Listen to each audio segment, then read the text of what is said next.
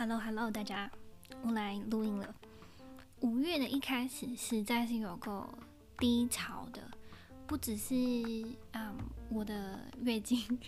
我的 PMS，然后布里斯本又开始下雨了，然后所以好像一切一切都变得非常缓慢，然后非常的灰色这样。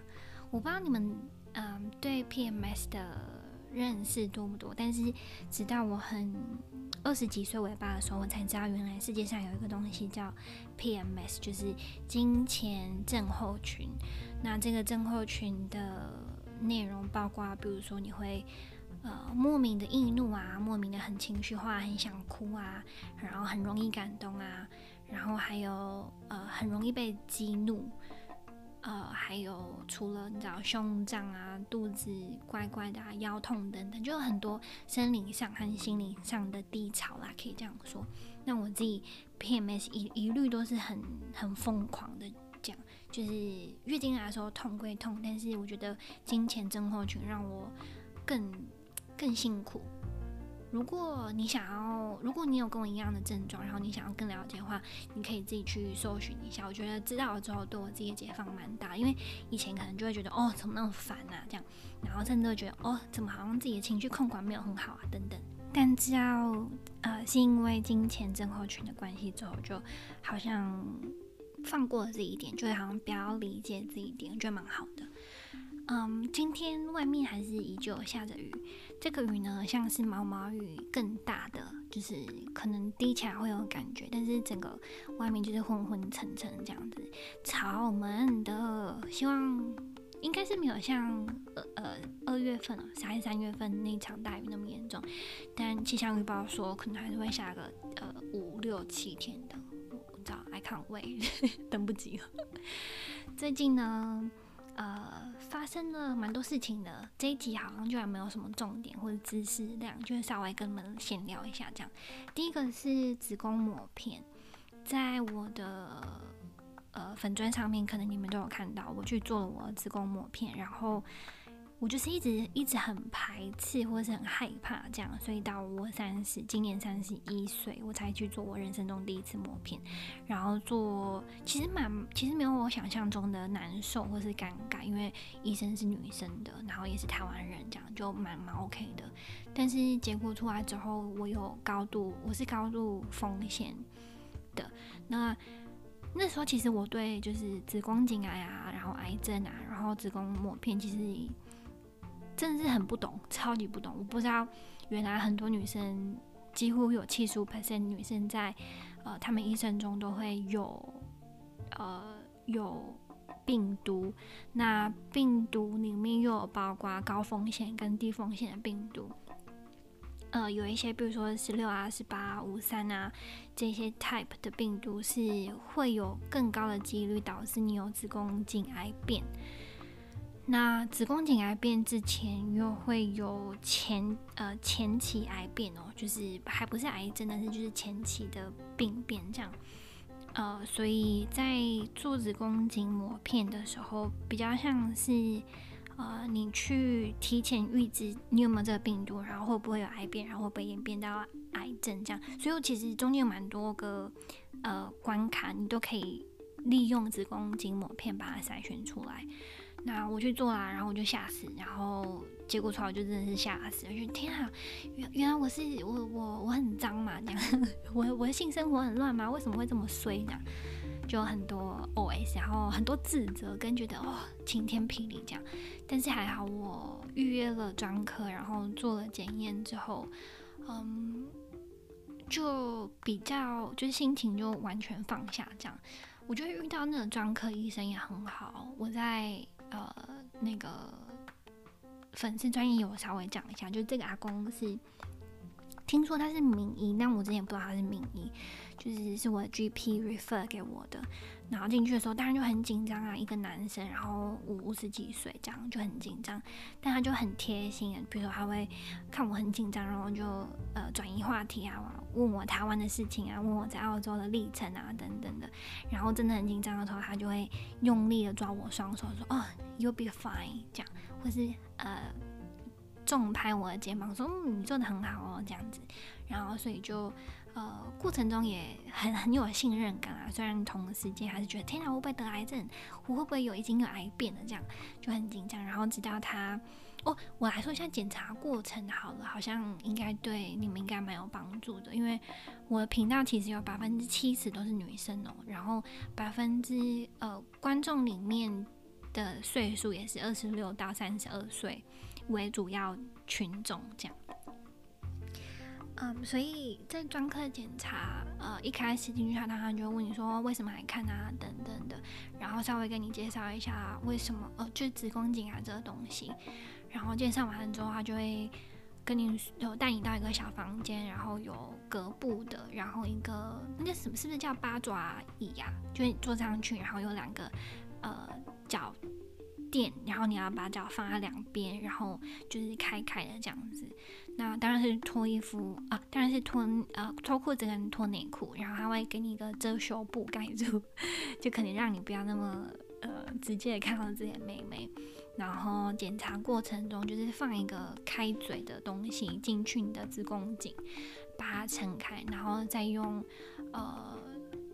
呃那叫什么内视镜是不是进去看有没有。呃，壁呃，你的那个子宫颈壁上面有没有病变？然后最后是拿一个 swap，像一个毛茸茸的东西，你去采集东西，然后把那些采集到的细胞送去化验，这样。但好像是他们用那个呃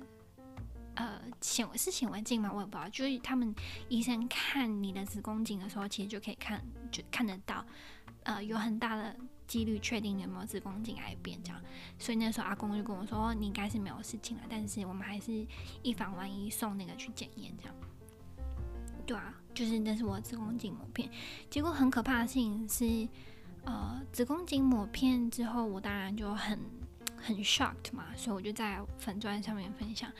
然后也提醒了好好几多好几个女生去做子宫颈剪片。抹片检查，然后我觉得很幸运的事情是，呃，我有平台跟能力可以让我的讯息被看见，因为我也没有想到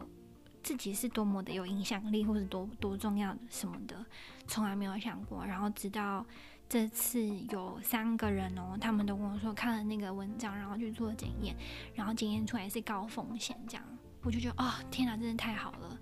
我竟然可以不能说拯救一个人性命，但是可以给一个人有一些憧憬或者是呃想法改变的时候，我就觉得哦，真的太棒了。对啊，所以这是子宫颈膜片。还有可以说什么呢？还有可以说跳舞，跳舞。呃，我上上次跟你们说，呃。付了那个学费，就是就是呃无限跳的那个，对吧？然后我这几个礼拜就一直就觉得自己好幸福，就可以去跳就去跳，然后还不用担心会不会一个礼拜破百呀、等等，因为我已经交了学费了，这样。所以呃，在缴这个无限跳之前，我是跳。呃，编舞的那编舞比较像是 girls hip hop 那种方向，就是你知道很很 violent 或是很街头感的那种，就身体很凶很凶那种，然后很想要打人的那种。然后因为那时候比较喜欢的 style，所以我之前在呃找无限跳之前我就跳那个，那现在有无限跳之后我就什么都跳。因为反正是免钱的嘛，就给他跳到爆这样子。所以我不止跳街头 hip hop 啊，girl hip hop，我还跳 jazz，然后芭蕾、皮拉提斯、重训，嗯，跟 salsa。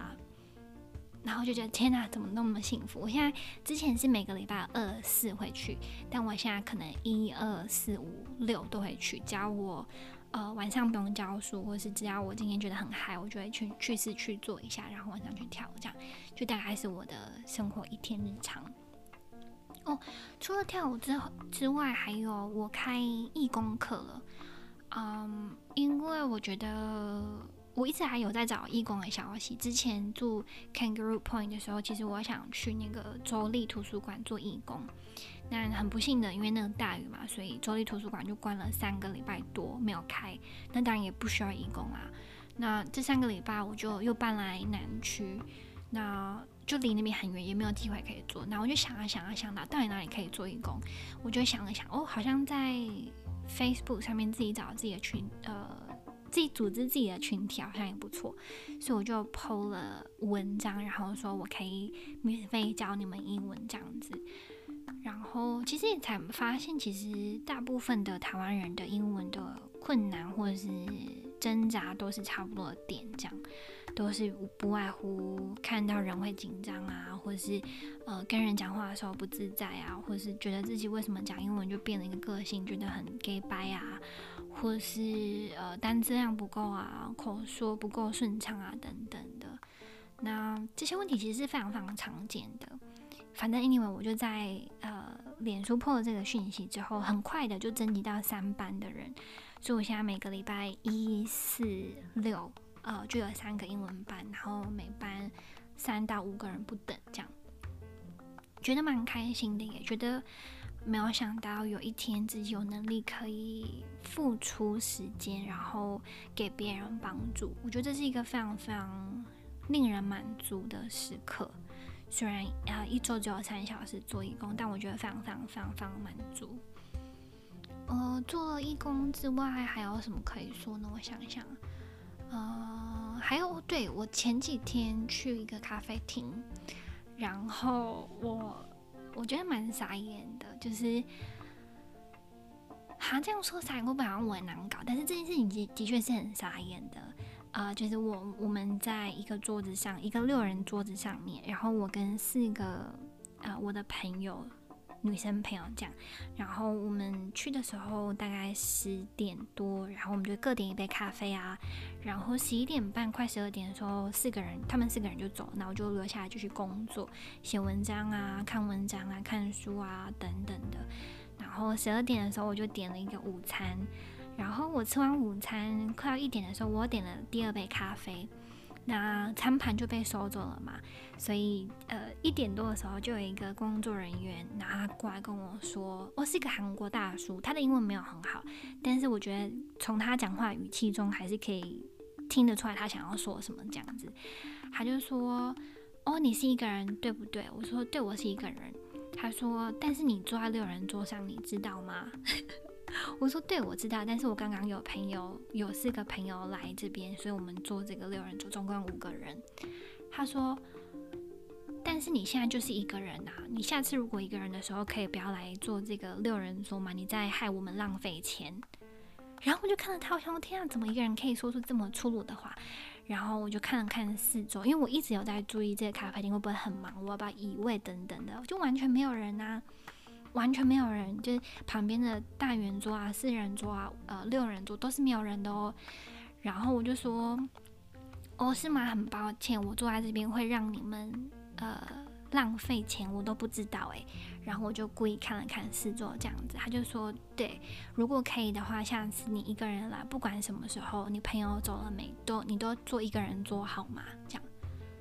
然后我就也很，我觉得是很呃。我不能说它是一个很公平的时刻，因为我觉得他就是在无理取闹啊，所以我就跟那个阿伯说：“我说哦，我真的不知道，我们点了五杯咖啡，然后一个中餐，一个再一杯咖啡，对你来说是浪费钱呢，因为看起来你们没有什么客人啊，这样子。”然后那个阿伯就也是很不开心的，就收了收东西就走这样。然后我后来就觉得真是太。就是来乱的嘛，我觉得他就是来乱的，所以我就很不开心。然后我走的时候，我就跟那个英文比较好的那个呃主人，我就跟他说：“哦，我想要反映一下，我觉得这样不是对客人很很好。”然后这件事情 again 又有关系到界限感的事情，我下一集要跟你们讲。我觉得界限感是个很有兴趣，然后我觉得很重要的议题，所以我一直准备很久，然后收集各种不同的资料啊、整理等，就想要把它说得很好，所以我还没有说。但界限感这件事情，对，我觉得它呃跨越了界限感了，边界感了，反正就是这样子。好，这集就是一个随便闲聊，因为很久没有更新了，然后。